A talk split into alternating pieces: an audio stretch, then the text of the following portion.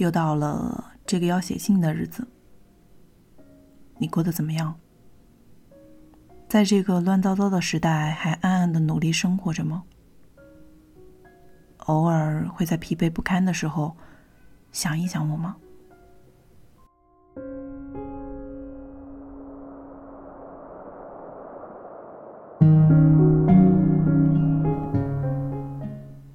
我倒是几乎不想你，惭愧。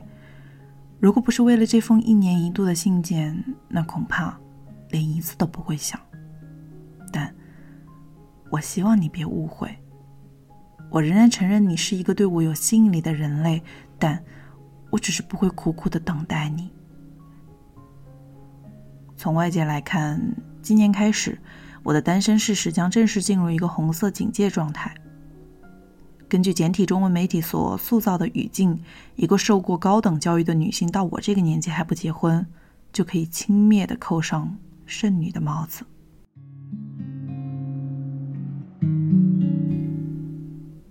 而碰巧我的母亲，也正好是在这个年纪当上妈妈的。之后，她老人家就可以名正言顺的启用“我在你这么大的时候，你都多少多少岁了”这样的经典句式来评判我的人生进程。也就是说，无论公寓私域，我都登上了重点订房名单。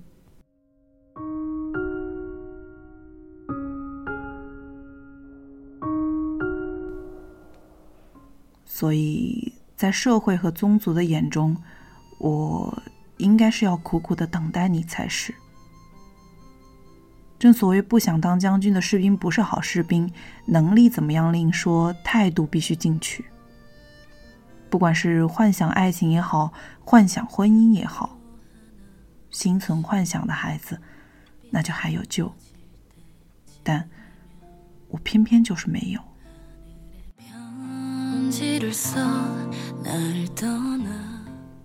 这件事情还挺可怕的。可怕之处，首先在于我从他们熟知惯常的生活经验中消失了。人类族群中，所有的年长者都会期望自己的生活经验对年幼者构成指导意义，这样年幼者就能够踩在他们的肩膀上走得更远。这是一种族群繁衍的本能。但倘若年幼者踏上一条年长者从未涉足的道路，从年长者的角度来看，便会觉得自己生活过的岁月失去了它最根本的价值。因为再也无法预知年幼者将要遭遇什么，自己的经验已经提供不了庇护，所以总还是渴望拼尽全力，把离经叛道的年幼者争取回自己有掌握力的传统叙事之内。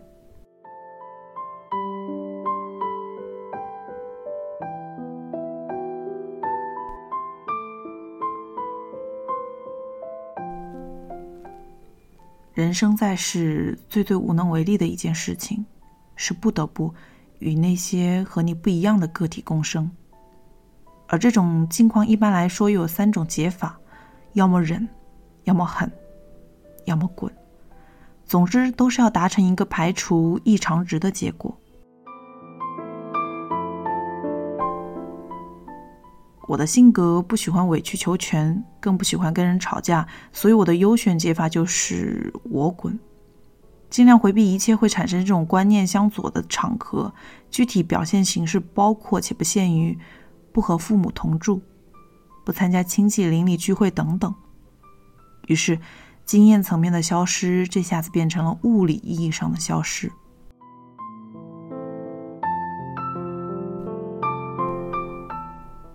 和消失都会带来恐慌。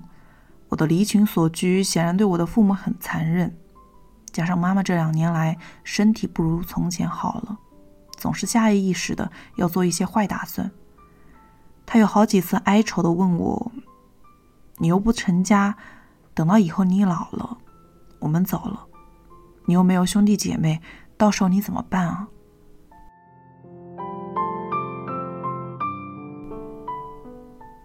你呢？你有过和我相似的境况吗？你是怎样回答你父母的呢？会听到这种问题之后狂奔出门找我吗？会问我要不要组队活到八十岁，然后互相照顾之类的问题吗？假如，假如你真的这么问了，我一定会躲开，因为八十岁太远了，谁也不知道在那之前会发生什么样的事情。我不做任何我心里没有底的承诺，这是我同周遭世界打交道时很要命的一个弱点。虽然我内心仍然固执的认为这是我为数不多的优点。过往的二十年来，人生使我演化出了这种特质，所以我对任何长期的庞大项目都十分的警惕。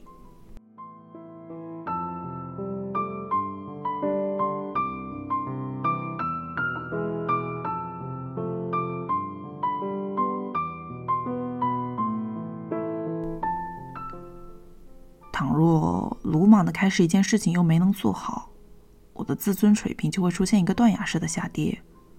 而处于这种状态中的我，无疑会对环境辐射出一些负面的影响。随后，我又会因为自责而陷入更深的低自尊状态。为了避免踩进这种恶性循环，我首先学会的就是不要鲁莽。但我注意到自己身处的社会是鼓励鲁莽的，鲁莽的精神可以让人类瞬间消灭许多待办事项，比如假设。我今天遇到了你，咱们俩鲁莽一点，明天就可以去领证；再鲁莽一点，明年七夕之前就可以生产出一个未来的劳动力。这在老一代的眼中，想必是一个非常可观的 KPI，值得在逢年过节的饭桌上好好的说道一番。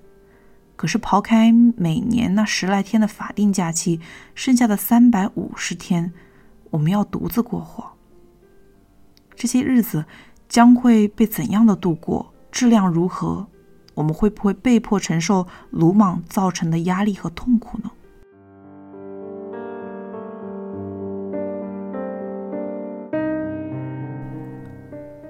恋爱、婚姻、生养，本该是截然不同的命题，但却常常被打包到一起，砸到个体上，尤其是女性个体的头上，并且要求他们。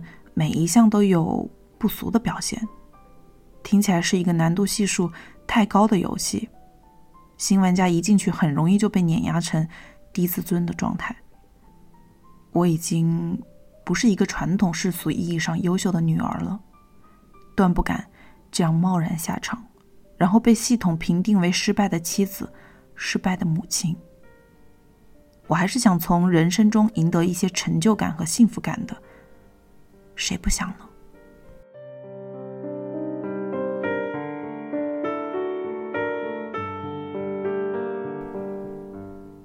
我经常使用各种极端情况来为我内心真正关注的价值排序。假如我这条小命明天就戛然而止，我会因为哪件事情没有做到而悔恨，又会渴望怎样的方式被记住？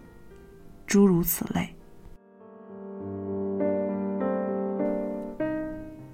我活到现在这个年纪，我对以上的问题已经有了非常清晰的回答。至少到今时今日为止，要达成我的理想人生，不需要经由结婚和生子这两条道路。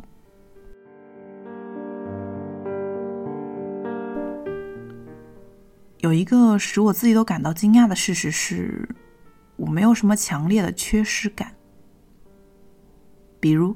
有的人认为自己目前的社会经济地位不足以完成自己的蓝图，也许就会通过婚姻的方式去捆绑另外一个强有力的队友。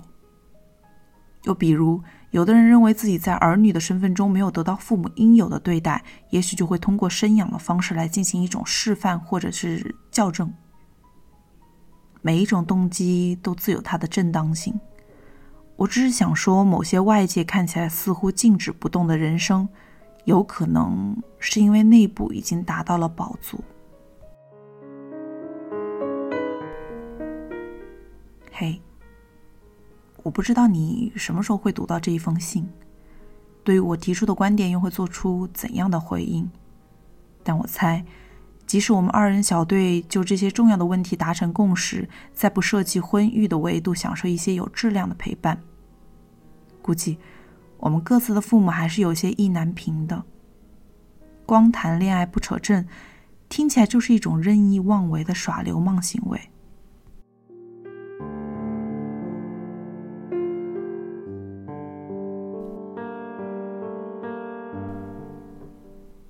有教养的父母肯定不愿意自己的孩子变成流氓，所以大概会进行一些密集的、出于善意的催婚。也许我们得从现在开始着手，就准备一些简单易懂的、突兀明智的小故事，让爸爸妈妈们依然有机会理解我们的想法，甚至最终体面的帮着捍卫我们的选择。我目前所能想到的一个比喻就是智齿，有的人长得早，有的人长得晚，也有的人一辈子都不长。其实没有什么的，人的一生也不会毁于没有长智齿。今年就写这么多吧，我没有其他肉麻兮兮的情话要捎给你了。不管我们什么时候遇到，都要各自过一些。有本事让自己快乐的生活，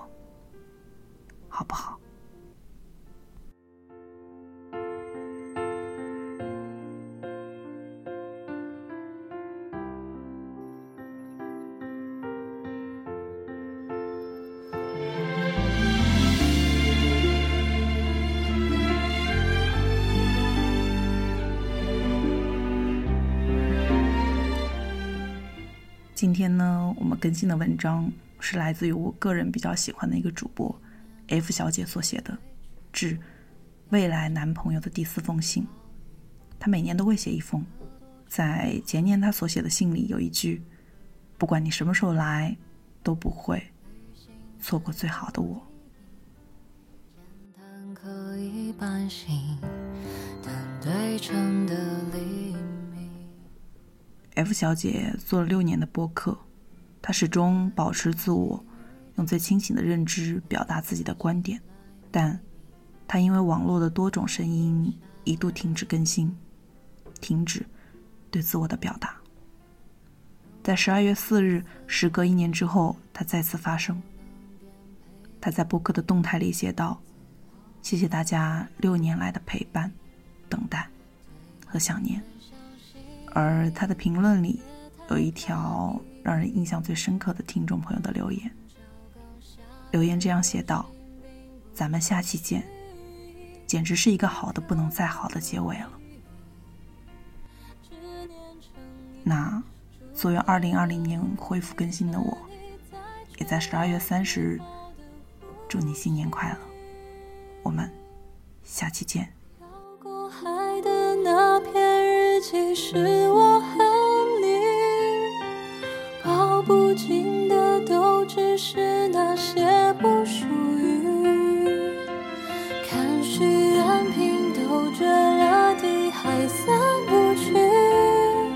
我曾愿丢弃性命，只为再见到。